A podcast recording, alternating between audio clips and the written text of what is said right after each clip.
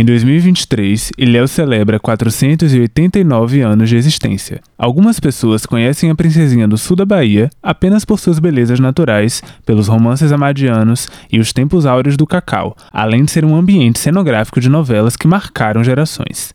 Mas, quais são as narrativas que estão escondidas nesses quase 500 anos?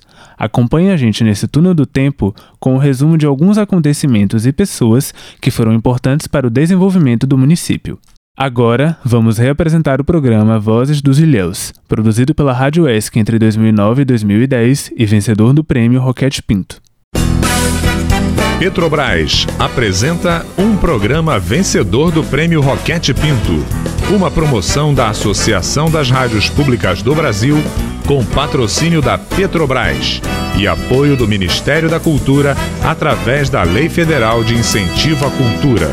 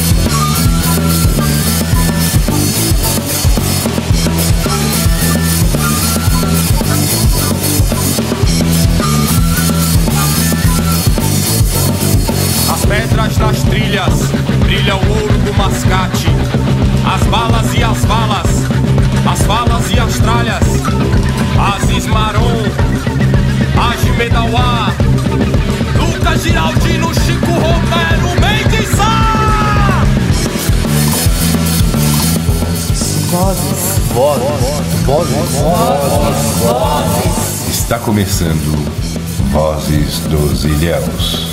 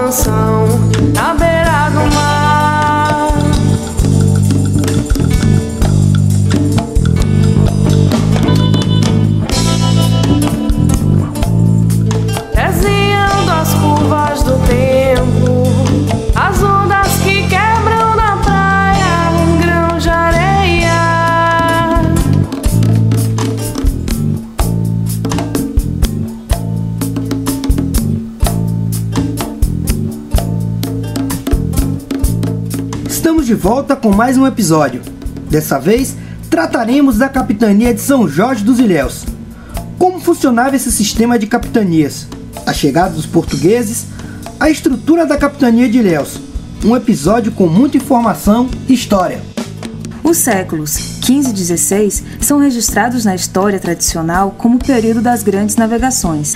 Portugal e Espanha, países pioneiros, pretendiam ter acesso direto às fontes orientais, pois visavam lucro com o comércio de especiarias. O governo português verificou que ele precisaria precisaria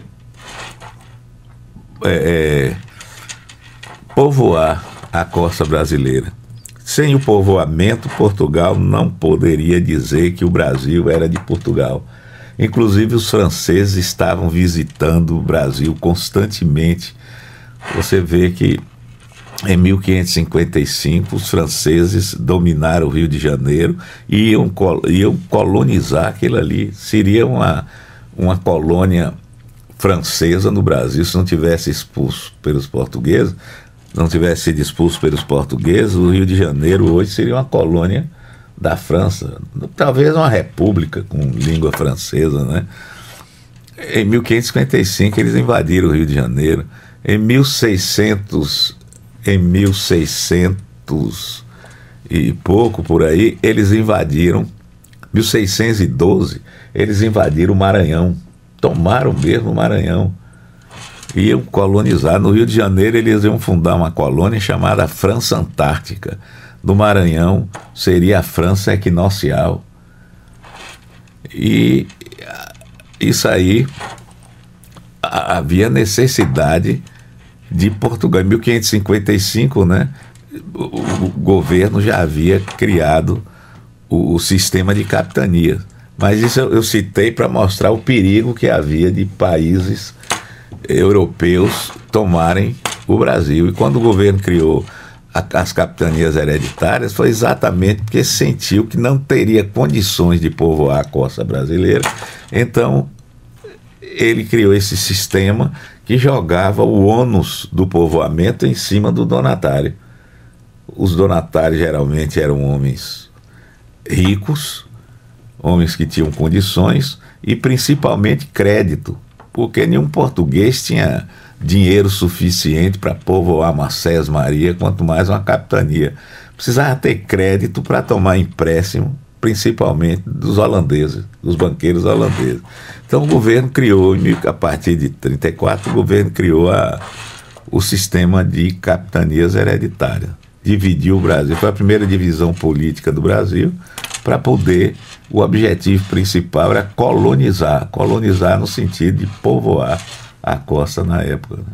O, o, sistema de capitania hereditárias, ela, ela vem atender uma necessidade de colonização efetiva do, do território, né? recém-possado por Portugal. Um período de, que leva 30 anos, mais ou menos, ali de, vamos dizer de mapeamento, de estudos e tal e que o interesse é, do governo português ele realmente ele ele estabelece agora uma a partir da, da década de 30 do século XVI uma prioridade em realmente aproveitar economicamente essas terras. É, principalmente com extração de madeira e a produção açucareira. Uma forma encontrada de é, vamos dizer assim foi terceirizar é, essas terras. Né? Então você dividiu é, o, a, a, costa litorânea da América Portuguesa em inúmeros lotes que foram é, assim um sistema vamos dizer assim de, de doação para algumas pessoas, alguns notáveis né, de Portugal que teriam renda e influência social suficiente para montar um esquema de produção, né?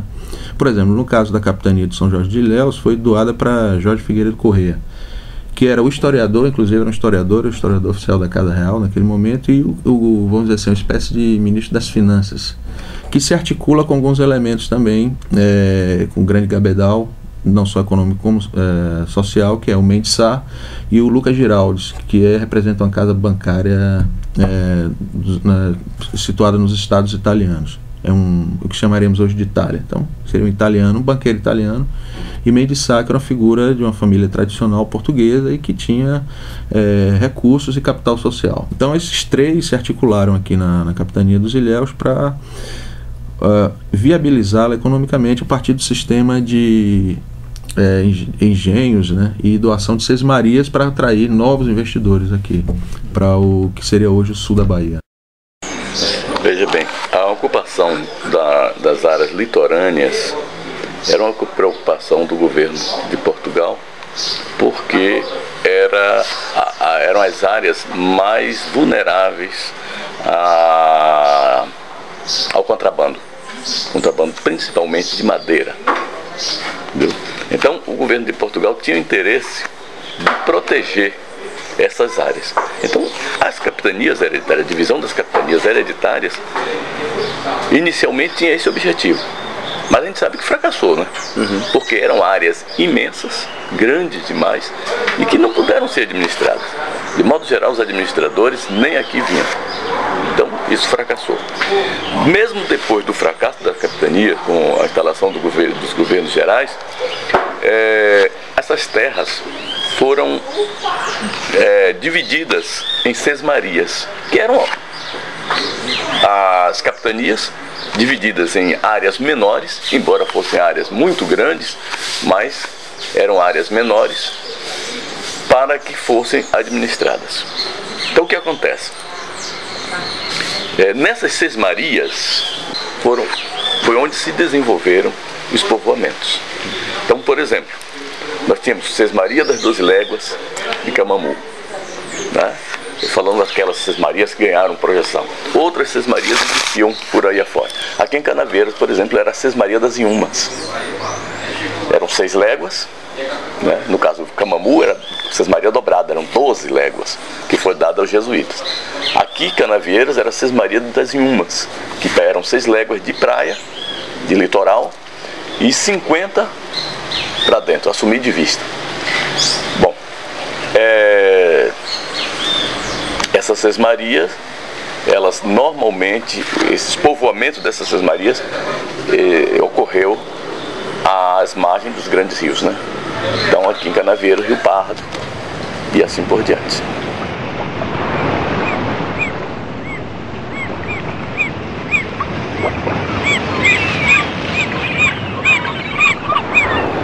Atenção, homens! Para vista!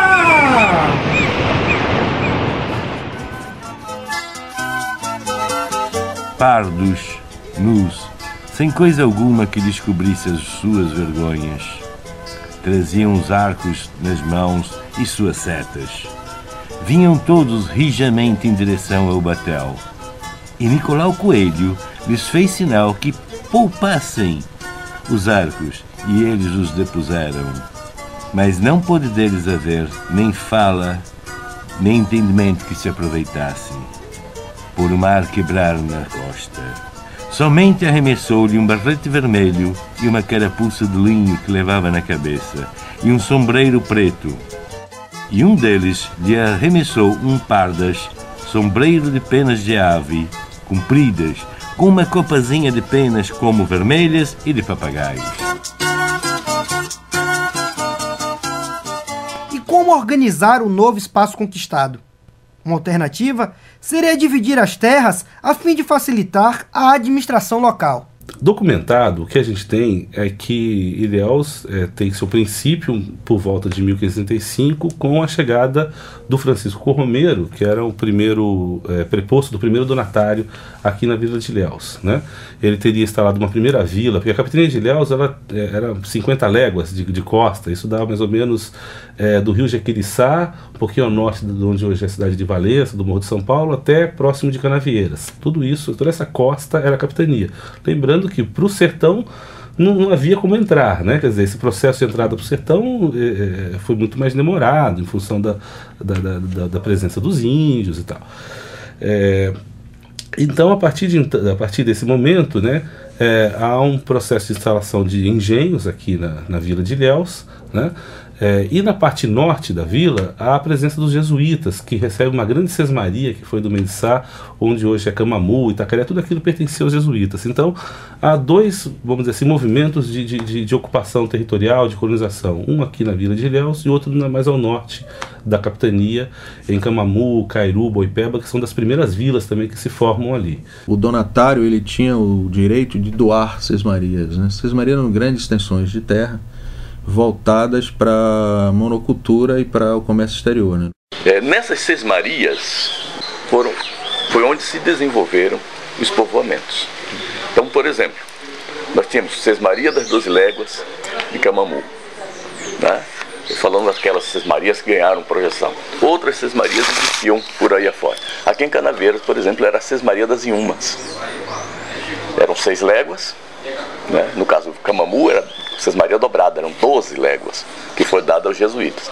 Aqui, Canavieiras, era sesmaria das Inhumas, que eram seis léguas de praia, de litoral, e 50 para dentro, assumir de vista.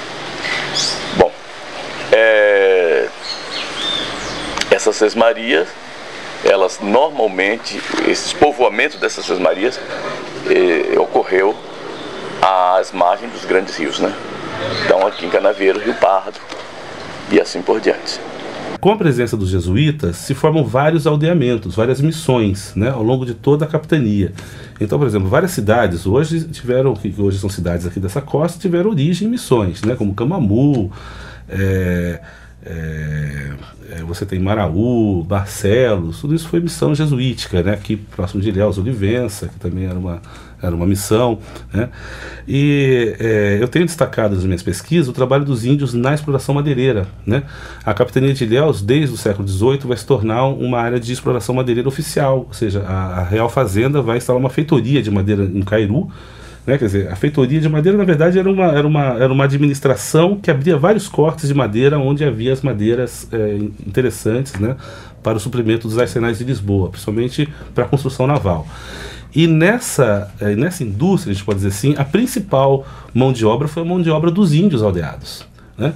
Porque esses índios, primeiro, não foi simplesmente uma, uma utilização da força bruta dos índios, mas do conhecimento. eram eles que conheciam as matas, eram eles que, que, que, conheciam as espécies de madeira, porque os portugueses europeus conheciam as madeiras de florestas temperadas, né?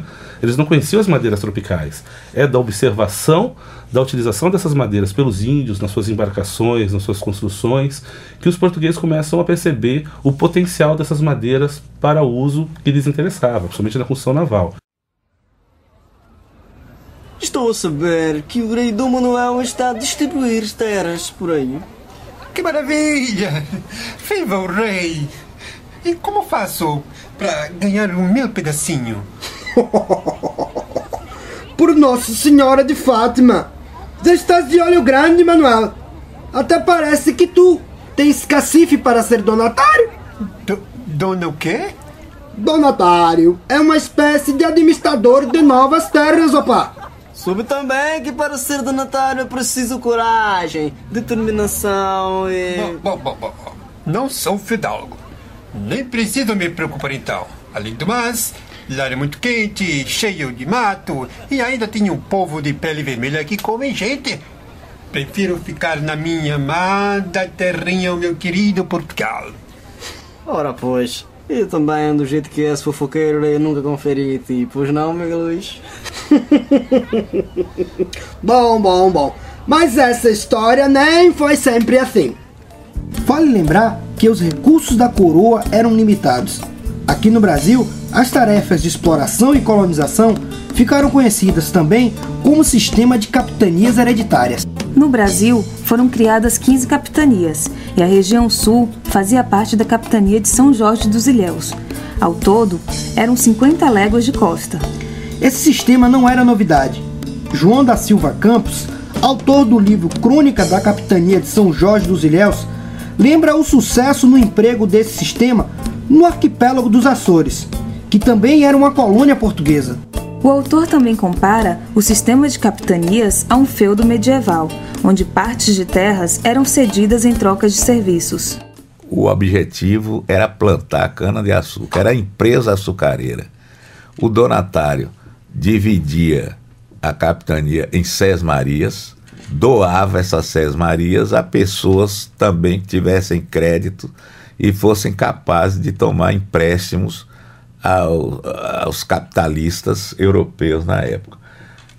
Entre esses capitalistas estavam os banqueiros italianos, a Itália já em decadência, porque havia perdido a primazia do mar Mediterrâneo, né? o comércio já não era já estava se desviando do Mediterrâneo para o Atlântico. Então a Itália já estava em decadência. Mas mesmo assim, eu citei a Itália porque os banqueiros italianos ajudaram muito na capitania de Ilhéus nos primeiros tempos, em virtude da presença constante aqui de, de Luca Giraldes. Luca Giraldes pertencia a uma família de banqueiros italianos.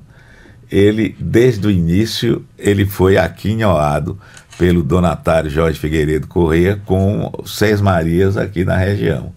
Lucas Giraldo. Mais tarde ele veio a ser donatário da capitania. Ele comprou a capitania de, dos Ilhéus.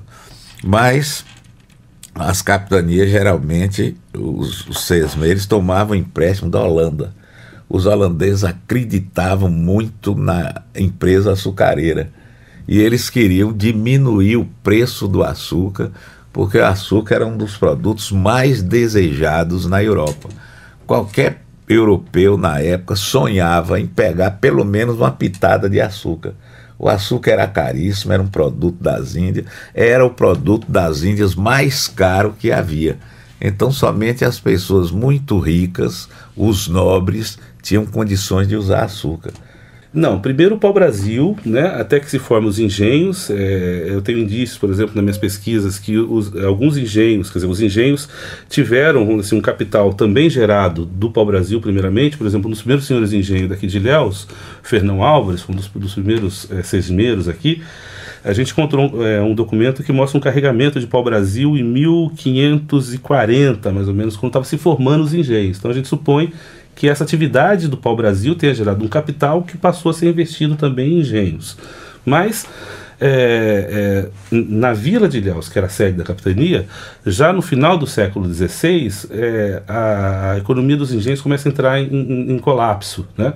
É, os historiadores até então atribuíam isso à resistência indígena, dos índios amorestos que começam a invadir. O projeto holandês era fazer o povoamento da costa brasileira, uma produção grande de açúcar para poder diminuir o preço e tornar o açúcar um produto um produto vendido. E deu certo de tal maneira que até hoje em qualquer relação de compras que qualquer família faz inclui o açúcar. E foi através dessa empresa açucareira chamada empresa açucareira que se desenvolveu ou desenvolveram algumas capitanias do Brasil, inclusive inicialmente a de Ilhéus.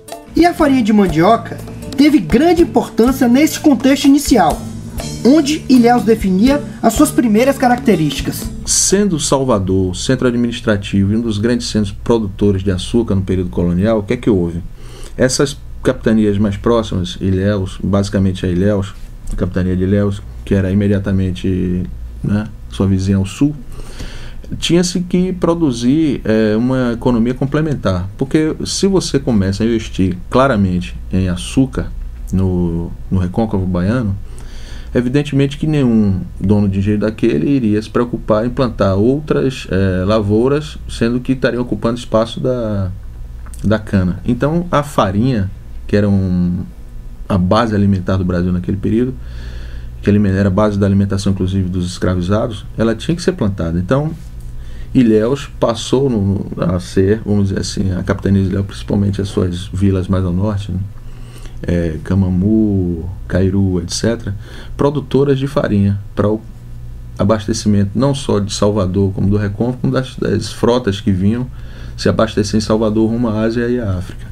Na medida que você é, é, tem o desenvolvimento de uma área de produção agroexportadora de cana no recôncavo baiano, e isso vai é, gerar um crescimento demográfico muito grande nessa região, principalmente com a vinda de escravos africanos, né?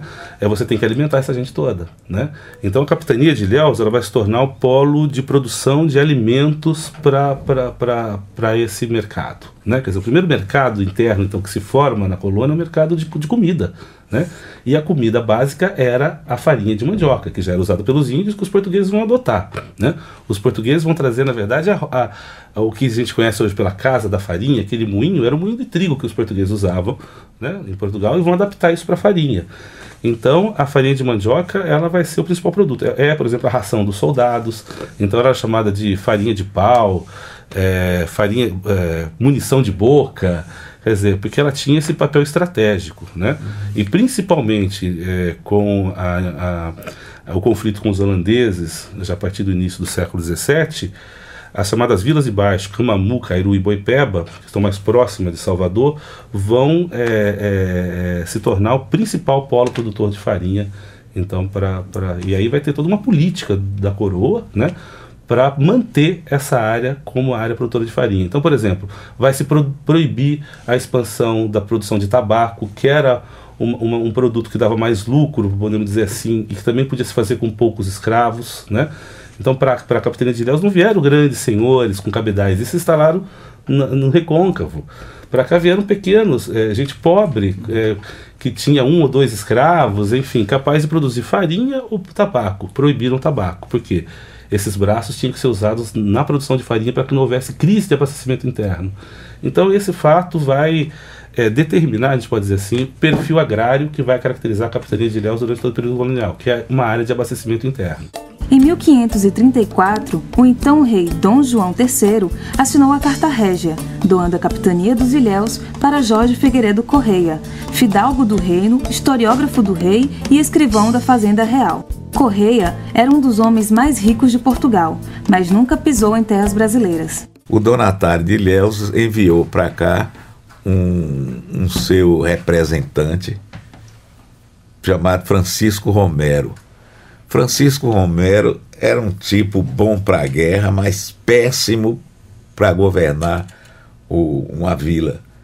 Ele não tinha capacidade de, de conciliação, era arruaceiro, elemento arruaceiro, entrou em, em, discordância com a maioria dos habitantes de Ilhéus.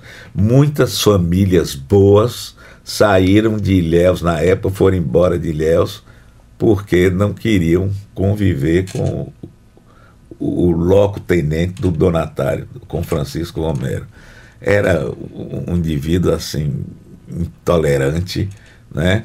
Que a última notícia que nós temos de Francisco Romero é ele na cadeia, lá em Lisboa, na cadeia, preso e entrando com uma ação contra, contra o governo, reclamando terras do engenho de Santana que pertenceram a Mendiçá e Mendiçá depois passou para o jesuíta. A base da produção do sistema de capitanias foi o regime escravocrata e os índios foram as maiores vítimas. Pois é, pioneira no cultivo da cana-de-açúcar, os índios serviram como mão de obra dessa monocultura, na capitania de São Jorge dos Ilhéus. Mas ao contrário do que muitos pensam, os índios não eram passivos e submissos aos colonos. Muitos índios se rebelavam.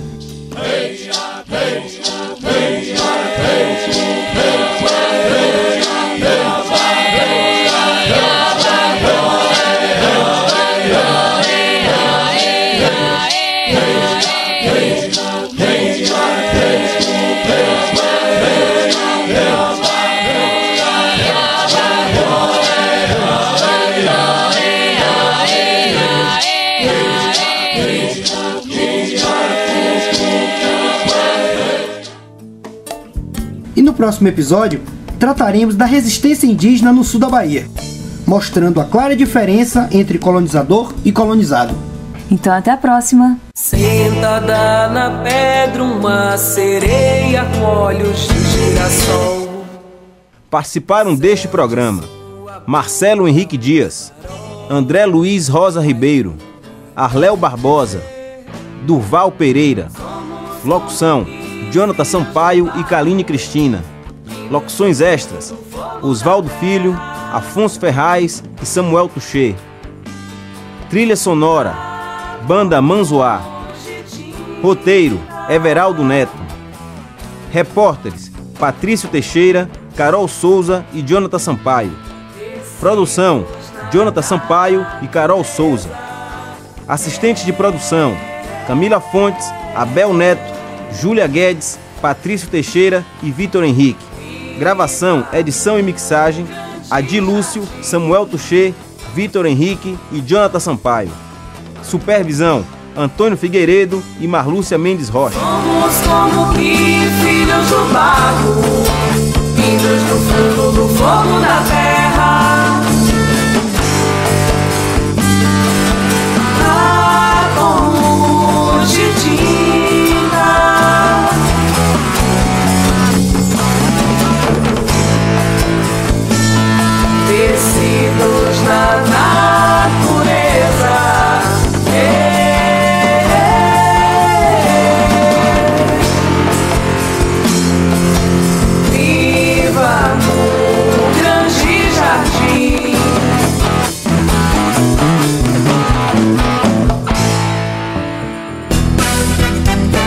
Programa foi um dos vencedores do Prêmio Roquete Pinto, uma promoção da Associação das Rádios Públicas do Brasil, com patrocínio da Petrobras, com apoio do Ministério da Cultura, através da Lei Federal de Incentivo à Cultura.